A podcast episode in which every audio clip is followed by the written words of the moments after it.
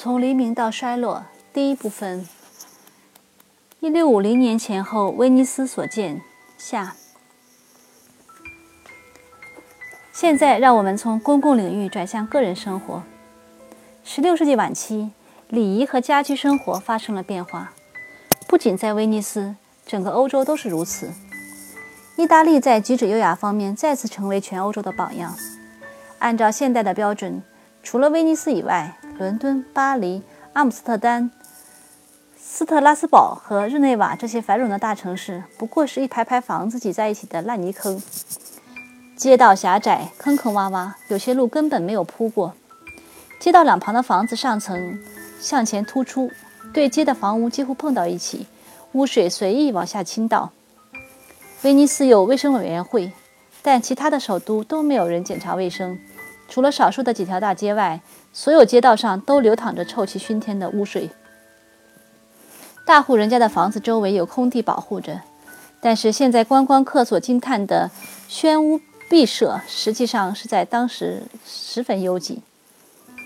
房子里不仅住着一大家人，还有十几个、几十个佣人和食客，如门客、家庭教师、画家，其中可能有伟大的艺术家为赚钱提供专门的效劳。一座宫邸要容纳一族的人，“家”这个词指的是家庭的成员以及隶属于这个家庭和靠他养活的人。十七世纪中期。不论是贵族公邸还是资产阶级的住所，内部的内部和以前相比都多了许多房间。大厅被隔成几个房间，至少用帘子挡着，烟囱也有好几个。但是窗子仍然不多，又窄又小，有些没有装玻璃。在有些地方，拥有玻璃窗要缴纳很高的奢侈品税。每家仍然保留一间大房间，作为工作、休息、娱乐以及生孩子和停尸的地方。家具已经有了改进，椅子上装上了扶手，椅背加高，还装了固定的坐垫儿。柜子本来是只本来只是盒子，现在发展成为有抽屉的橱柜。在这个大房间里，女士们一边梳妆一边接待客人，甚至还没起床就会客。不过床可能是安在房间一侧的一块凹凹进去的地方。男女朋友如果成了熟客。床与墙之间的空间变成了聊天的地方，这就是沙龙的萌芽。一家之主在大厅里操办事务，因此至今许多用语中的都有那个词。例如，在庭法官、商会、议院。这种家居生活模式所代表的自我与他人之间的关系与我们的不同。以床铺为例，床又高又大。四周围有着挡风的帷幕，上方还有顶罩。床上睡一家好几个人，睡觉时光着身子，裹着一条被单睡在被子里。年长的人穿睡衣，戴睡帽，有时会让来访的朋友与他们同床睡觉。同样，医院里没钱的病人和小客栈的旅客也得睡通铺。从林肯的一封信中可以知道，这种做法在美国也持续了相当长的时间。吃饭在厨房或大厅里，大家围坐在一张活动的搁板桌旁。除了意大利以外，其他地方可能不用盘子，至于叉子是肯定没有的。到了世纪末，这些纤小的用具才变得平常起来。即使到那时，叉子也只是用来取菜，而不是用来把饭送到嘴里。要手指做什么呢？勺子是用来上菜的大勺。吃肉的时候，个人自己备刀，肉一般放在一块厚面包上一起吃。法文叫做 “trinche”，意思是砧板，由此产生了“砧板人”一词。现在这个词指大肚汉。喝饮料用的是金属杯子，大家轮流用。除了肉类以外，其他的食物盛在木碗里。一般来说，两个人合用一只碗。饭桌上唯一讲究的是饭前和饭后洗手。至于菜肴，文学中描述了菜肴丰盛的盛盛宴。这类公共庆典上的盛宴在家庭中一般没有，常常是为了庆祝丰收而举办的，作为一种对前不久的饥馑的补偿。来宾不能任意享用所有的菜肴。身着制服的仆人站在一旁的边桌前，根据桌旁主人的命令上菜。剩余的菜由佣人享用或发给穷人。日常的用餐情况我们所知不多。在境况不错的资产阶级家庭中，一般有八道菜：先上汤，接着是几道肉菜、糊状的菜、鱼、水果和甜食。十七世纪十五五十年代时，人们很少吃蔬菜，根本没有素素食主义者。这个问题的权威 J.F. 雷维尔说过，在这个时期，做饭即将过渡到烹饪烹饪学。也许精美的菜肴与在威尼斯发展起来的美声唱法之间有着一种文化上的联系。当时。饭时洗手是一个人一生当中不断重复的唯一卫生习惯。一生中洗澡只有三次：第一次是出生后，第二次是结婚前，第三次是死亡后。这个世纪奠定了科学原理的基础，但也取消了公共浴室和经常洗澡的观念。在中世纪和文艺复兴时期，即使小镇上也有澡堂，里昂有二十八家。后来，他们在欧洲各地全都被取缔。是出于道德上的忧虑，而这一担心由于梅毒的出现而进一步加剧。关闭公共浴室是为了控制卖淫和其他不轨行为。我们把对澡堂的讨伐怪到英国的清教徒头上，但是欧洲大陆上并没有清教徒。这样的行动是时代精神促成的。即使洗澡也难逃瘟疫，因为瘟疫也可能通过老鼠和跳蚤传播的。每隔十五年或二十年。瘟疫都会席卷某个地区，造成城镇人口十人九死，许多人逃到乡下去避难。所谓瘟疫，指的是三种致命的热病，其中最常见的是淋巴腺鼠疫，症状是腹股沟淋巴结红肿。笛福在《大义年日记》一书中描绘的伦敦的瘟疫，并非异乎寻常。一六三零年，米兰爆发的瘟疫也同样严重，两次都是毁灭性的瘟疫。另外一个多发灾难是火灾，在拥挤不堪的城市里，控制火灾或逃脱火灾都非常不易。1666年的伦敦大火使二十万人弃家出逃，在大火燃烧的五天中，他们只能在附近的田野里避难。但是也有记载说，有人根本没想逃离火灾或抢救家具，尤其是因为某个巫婆预测说这场灾害是上帝的一种惩罚。出于巧合。我们所谈论的这二十年时间中，有十五年是安然无恙的。当时的衣服既厚又无法清洗，也同样不卫生。当然，除了塔希提岛上的居民以外，人的衣着从来都是不合理的。即使是罗马的托家，看上去宽松舒服，其实穿衣服需要两个人帮助，所以只有正式场合才穿。一六五零年左右。男子和女子的服装仍然可以反映个个人的爱好，但是以前的华丽已经不复存在。鲜亮的色彩被黑色、暗褐色和深绿色所取代。妇女们还穿束胸，不再是金属的，而是用鲸鱼骨制成的，但裙围张得不那么开了。晚礼服镶上了金银线的滚边儿，或是花边和宝石。男人的紧身裤换成了马裤，剪裁的式样是我们今天称为灯笼裤的那一种。西班牙发明的用来装零碎物件的男体男裤下体盖片这一有伤大雅的服饰完全消失了，但他在1997年又重新出现。挂东西的女用宽腰带变窄了，只做装饰之用；男子的腰带用来挂与他们形影不离的剑。男子和女子的褶皱高领都换为带锯齿边的宽衣领。鞋子和靴子也变得平实起来，去掉了尖头。尽管有些女子开始踩上了高跟鞋，为了防污、防泥污，户外穿的靴子往往是高筒的。高筒靴是必需品，因为马是唯一的快速交通工具。在这个世纪的中叶，有两项发明得到了普及，其原因不是速度，而是出于舒适的考虑。一个发明是一种椅轿。在椅子的两侧装上两把长把手，两根长把手，人坐在椅子里，让佣人抬着走。另一个发明是用乡下的轻车改装的马车，但尚未装上减少颠簸的铁带和弹簧。即使这样，他们还是被谴责为有损意志，在德意志地区马上被禁止。结果当然是禁而不止。无论是什么时代，发型总是带一定的含义，它体现了阶层、素养或反抗精神。流行的样式多变无常，有时是由于偶然的事件而发生变化。路易十三因为黎塞留主教主主政，自己无所事事，于是突发奇想，决定皇家的卫兵必须剃须。很快，所有人都剃掉连鬓胡子，改蓄唇染和下巴上的一小撮胡子。头发是允许留长的，至于直发还是卷发，根据个人的虚荣程度和年龄因人而异。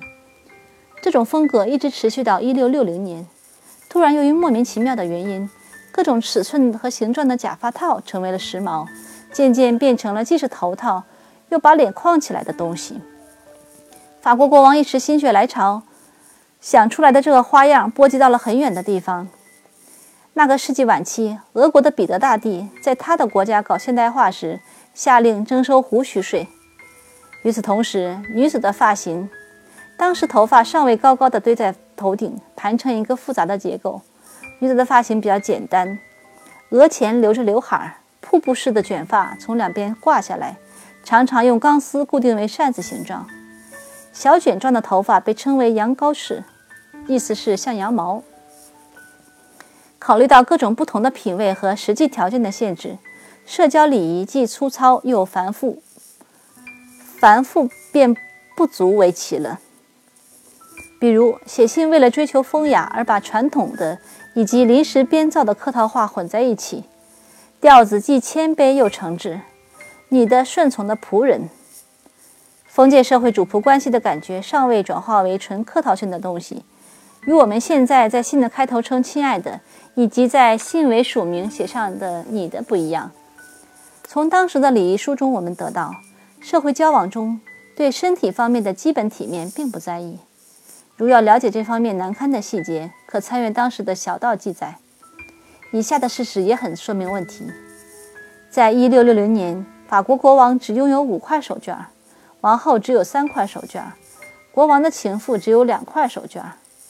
从博物馆收藏的小小的、漂亮的香水瓶，也可以略微想见当时的情形。那时人们在拥挤的场合，为备不时之需，都随身携带香水。在对于身体相关的有伤大雅的事情满不在乎的同时，对其他一些事情却十分敏感，因此产生了决斗。当然，决斗比家族间世代相传的宿仇稍好些，但是，正如一些有头脑的人所指出的那样，怎么能靠基建的技术来实现公平呢？对于自负的人和蛮横的人来说，他们的荣誉半点碰不得，别人的一瞥也会挑起一场决斗。亨利四世的首相苏里公爵在一六三八年出版的回忆录中提到，他估计在之前的十二年中，大约有八千名绅士在决斗中身亡，每星期死十二个以上。他的后后任黎黎塞留严格执行王室的禁令，但是这种做法依然屡禁不绝。《三个火枪手》一书对此有生动的描述，高乃伊的悲剧《西德》更加生动。他用当时的历史教材、历史材料说明为什么其中的两场决斗值得我们敬佩。荣誉高于爱情，当然，决斗常常是为争夺女人而引起的。他出于虚荣，可能还从旁推波助澜，但结果总是两败俱伤：一个男人被打死，另一个被迫出逃，而女人两头落空，成为其他仰慕者争夺的对象。那几年里。就两性平等这个由来已久的问题，也提出了出色的理论，但同决斗一样，发出的呼吁也是无人理会。十六世纪出现了一批一大批伟大的女性统治者，中有伊丽莎白女王、萨伏耶的路易斯、帕尔马的玛格丽特。诗人和小说家有路易斯·拉贝、纳纳瓦尔的玛格丽特，更不用说参与梵蒂冈决策继承的意大利女政治家了。这些例子促使那时的人思考起男女平等的问题。17世纪40年代，好几位妇女和两位神父写书指出，轻视妇女、不准她们受教育是不公平的。我们也看到，玛丽·德古尔德古尔内的理论最为激烈，也最有说服力。她是蒙恬的女儿，蒙恬去世后，编辑了他的著作《随笔集》。他和他与意见一致的人面临着一大难题。女子在精神和道德上一直薄弱。这一教条有古老的伊甸园故事为依据。一个虔诚的基督教徒怎么能够怀疑或反对圣经呢？玛丽和一位思想开通的神父成功地绕过了这个神学上的障碍。在所有呼吁妇女权利的著作中，这位神父的著作篇幅最长，旁征博引，显示出他渊博的学识。帕多瓦和波伦亚大学显然也越过了圣经的障碍。帕多瓦大学授予著名的安娜·冯·斯叙尔曼荣誉学位，她是当时最博学的女子，精通七种语言，包括古叙利亚语。加勒底语和埃塞俄比亚语。波伦亚大学给了她讲师的职位。他写了十五篇论文为妇女的权利申辩，篇篇都说说理深刻，无可辩驳。还有一位女性也因其聪慧睿智引人注目——瑞典的克里斯蒂娜女王。其实，她于在她于1650年退位，专心投入研究之前，她就是一位严肃的思想家。在她之前，有一位帕拉廷郡主伊丽莎白启发了科学家兼哲学家笛卡尔对于一些哲学问题最深刻的思考。在他给他的大量信件中，可以找到他的著作中没有的一些问题的答案。远离瑞典和帕拉廷领地，在荒莽荒蛮的新英格兰。另一位女子宣称，她有权在男子的活动领域内与他们竞争。她叫安妮·哈钦森，是一位传教士。他开明的宗教观点使马赛诸塞湾殖民地这个神学势力很大的社区面临被分裂的威胁。最后宣布他传播八十条错误论点，予以驱逐。他去了不久前由罗杰·威廉斯建立的普罗维登斯。他也是在被放逐后建立了这个地方的，然后他又到了纽约的海盖特，在那里被印第安人杀害。妇女的观点和影响使世纪中期的法国在礼仪方面发生了重大变化。朗布伊埃侯爵夫人召集起一伙志同道合的朋友，他们的谈话广为流传，确立了一种时尚，那就是讲话措辞准确，谈吐文雅。在社交和婚姻关系中彬彬有礼，照顾彼此的感情。这些精英为文法和词汇、追求异性的方式和维持友善的方法确定了各种规矩。一个人遵守这些规矩，才会有自尊。卡斯蒂明内在《廷臣论》中提倡的思想被他们付诸行动。随着时间的推移，再加上参与者的想象力，这些思想又有了进一步的发展。这个圈子的人被称为女才子。后来，莫里埃在《可笑的女才子》一句中对他们大加嘲讽，给“风雅之士”一词加上了贬义。但是，莫里埃出现的时候，提高修养的运动已经完成了他的有益使命。后人的夸张使得举止文雅变成了娇柔造作。过分的做法导致了荒唐，如为了回避粗俗的用词，对门、桌子和椅子这些普通的物品不直呼其名。而是找出一些莫名其妙的委婉语，但是后来的情况不应掩盖这样一个事实：朗布伊埃城堡培育了路易十四宫廷中的礼仪。在以后的三个世纪中，无论在宫廷还是在沙龙或家庭的客厅里，妇女的品味成为决定恰当言辞和举止的标准。这时出现了一个奇怪但颇有意义的巧合。在女才子们孜孜于提高行为素养的同时，由菲利普·冯·岑森为首的一群汉堡人的行动，倒真的到了可笑的地步。他们一心用一种可悲的民族主义的方式去净化德文，所有的外来词或从他们派生出来的词，尽管早已被民众接受，都必须用新造的词来取代。于是自然改为哺育的母亲。所有的希腊和罗马的神祗都要重新起名字。维纳斯改成 Lutin，意思是快乐女神。十七世纪中叶的人以各种方式不屈不挠地自我改善。除了这些高雅的消遣之外，也有平时的体育运动。其中一项至少在法国慢慢没落了，即皇家网球赛。这是一种室内游戏，网球馆中墙和天花板的复杂布局对击球和得分都有影响。起初是用掌心击球。十六世纪中期发明了球拍。当时巴黎有二百五十个球场，半个世纪以后，只剩下了一百一十四个。但是，网球虽然在法国失宠，却在整整个欧洲传播开来。网球这个球赛之王，王者的球赛，早在莎士比亚把他们纳入文字版图之前二百年，乔叟就已经提到了它。伊拉斯谟有一篇谈话专门讲它。拉波雷的庞大孤哀在奥尔良打网球，网球赛是斯威登堡所遐想的天堂中的一景。在一张图片上，年仅两岁的法国国王查理九世手上已经拿着网球拍。杰里米·波特追求危险，一九六四年。在荷兰，滑冰以及相关的类似冰球的游戏也很受欢迎。冰化掉以后，游戏便挪到草坪上进行。使用 c o f 荷兰文的棍棒打的是球，不是扁平状的圆形物体。这种体育活动为王公们所喜爱，被认为是一种高级游戏。农村的平民玩其他的游戏，把动物的皮吹成球，手扔脚踢或带着球门。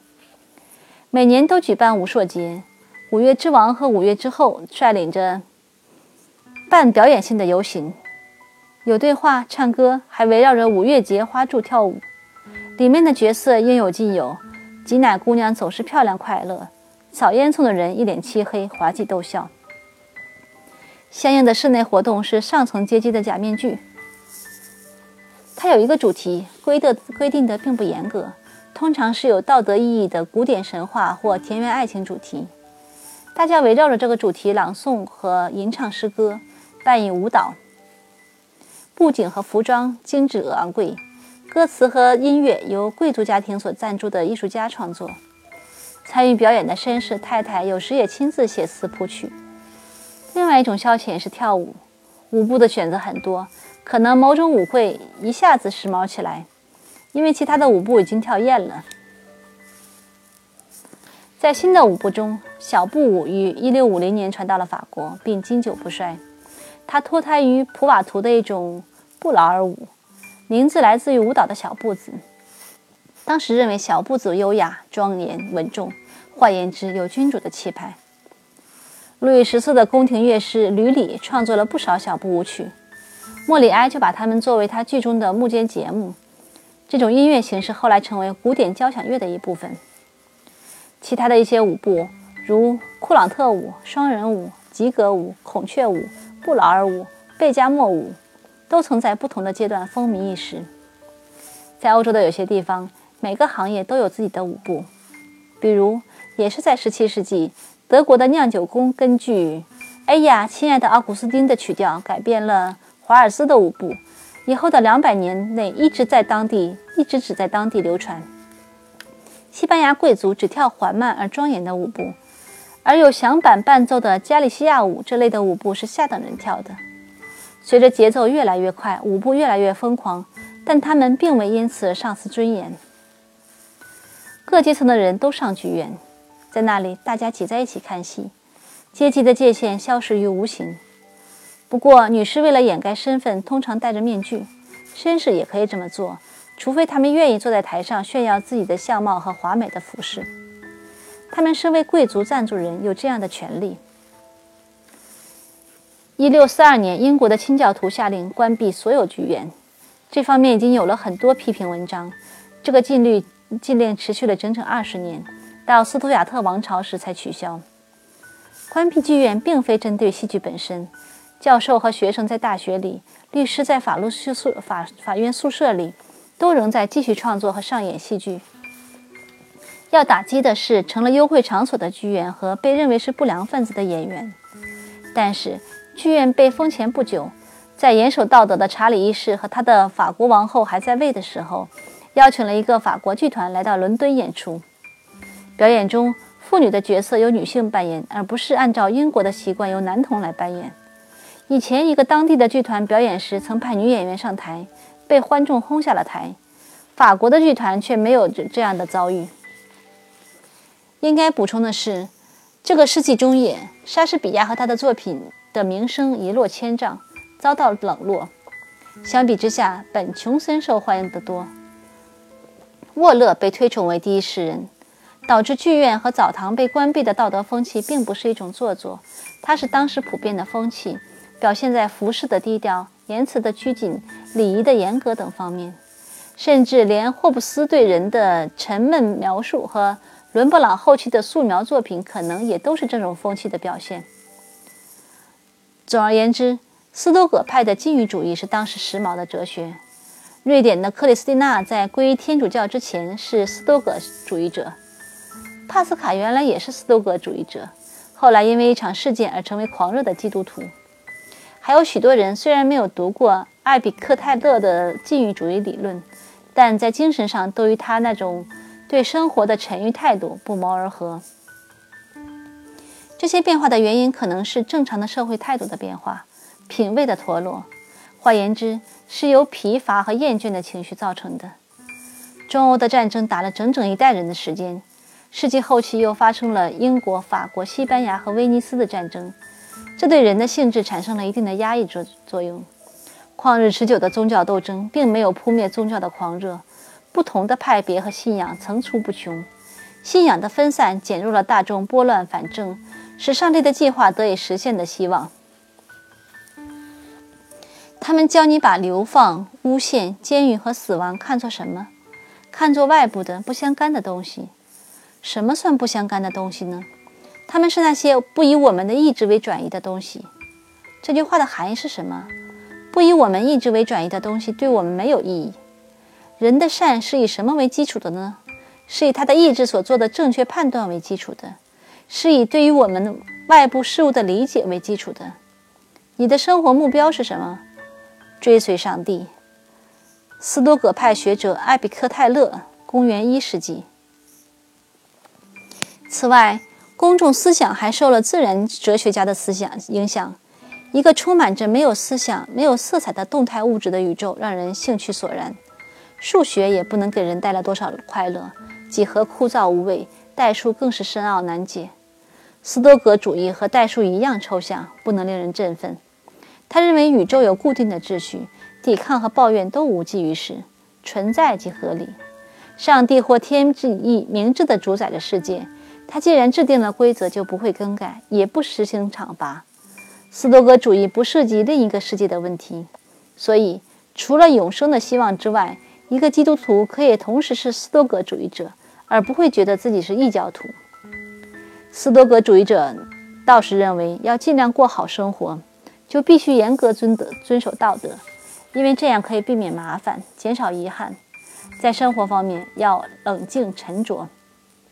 但是，斯多葛主义极力遏制自然冲动。包括否定探索世界的欲望，所以斯多葛派学者当不了科学家。的确，牛顿认为研究自然与解释上帝的启示比起来微不足道，但其他的一些自然哲学家既不是真正的基督徒，又不是老派的斯多葛主义者，他们信奉鸠毕伊壁鸠鲁的学说。这并不是说他们追求享乐，而是说他们相信感官世界的重要性。他们中间有些人被称为自由思想者。他们并不是生活放荡，而是思想自由。智力的解放不仅推动了科学的发展，还振奋了人有可能自我改变并创造进步这一充满希望的理想。